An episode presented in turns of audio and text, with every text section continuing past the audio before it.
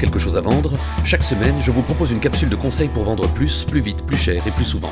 Je suis Michael Aguilar, dirigeant du cabinet Vendeur d'élite, auteur et conférencier professionnel en vente et motivation. Vous êtes prêts? C'est parti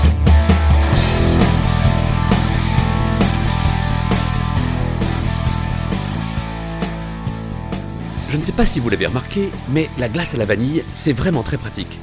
On peut en mettre avec des crêpes, de la tarte tatin, des gaufres, des fruits frais. Ça fonctionne avec presque tout et c'est bon. Mais c'est justement aussi le gros problème de la glace à la vanille. Tout le monde aime bien ça, mais personne n'adore vraiment ça. Pour la glace à la pistache, en revanche, c'est très différent. Bon nombre de gens n'aiment pas du tout cet arôme, mais ceux qui aiment la glace à la pistache adorent vraiment ça.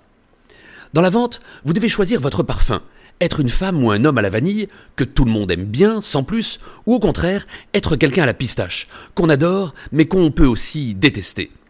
Suivez mon idée.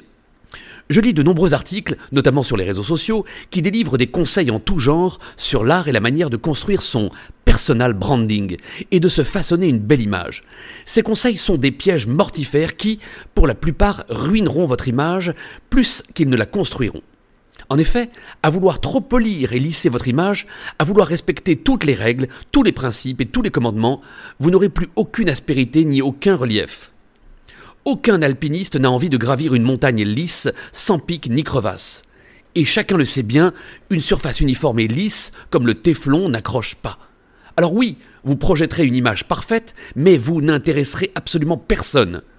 Voyez comme la communication corporate est affreusement ennuyeuse. Qui y prête attention? Les responsables marketing s'enorgueillissent de ces pages de texte bien écrites qui accumulent les poncifs et les mots creux, mais que personne, absolument personne, ne lit jamais. Regardez un billet de banque quelconque de la communauté européenne. Personne ne le trouve beau. Alors qu'un dollar américain ou un billet de banque suisse ont une véritable personnalité. Pourquoi les billets de banque de l'Union européenne ne sont-ils pas beaux? Parce que pour le dessiner, il a fallu mettre d'accord les 27 pays de l'Union européenne et faire plaisir à tout le monde. Donc, exit l'effigie de Victor Hugo, trop français, ou de Beethoven, trop allemand, exit les tulipes hollandaises ou le campanier de la place Saint-Marc à Venise. Donc, on a choisi un pont, une porte d'église. Le consensus a été trouvé avec tous les pays. Personne n'a mis son veto, et le résultat est un billet sans âme, fadasse, qui ne plaît à personne. Prenez un personnage comme Boris Johnson, il est pistache.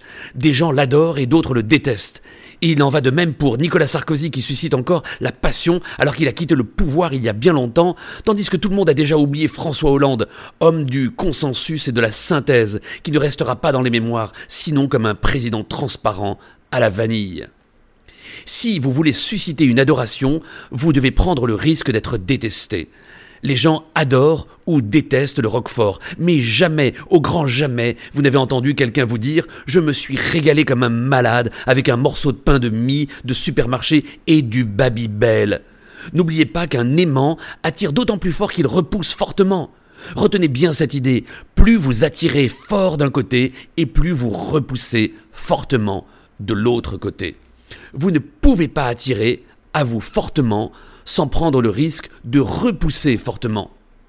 En matière de communication, rien n'est pire qu'un filet d'eau tiède. Les Jacques Brel, la Calas, Picasso, Gainsbourg, Dali, Johnny Hallyday, Barbara avaient de sacrées aspérités. L'histoire les retiendra. Idem dans le monde des affaires, les Coco Chanel, Steve Jobs, Richard Branson ou Xavier Niel et encore Elon Musk sont tous sauf des personnalités fades. Ils sortent du lot. En politique, le Parti communiste n'a jamais été aussi haut qu'avec Georges Marchais à sa tête, et Jean-Luc Mélenchon lui a emboîté le pas à dessein. Les acteurs n'échappent pas à cette nécessité. De Funès, Lucchini, Belmondo, Depardieu ou Benoît Poulvorde sont de sacrés pistaches. Je n'y connais pas grand-chose en sport, mais je connais Eric Cantona, Sébastien Chabal, Philippe Candeloro ou l'entraîneur de natation Philippe Lucas. Alors soyez vous-même, ce monde est en train de crever du politiquement correct et du nivellement imposé par les normes. Soyez pistache et n'oubliez jamais le conseil de Jean Cocteau, ce que les gens te reprochent, cultive-le parce que c'est toi.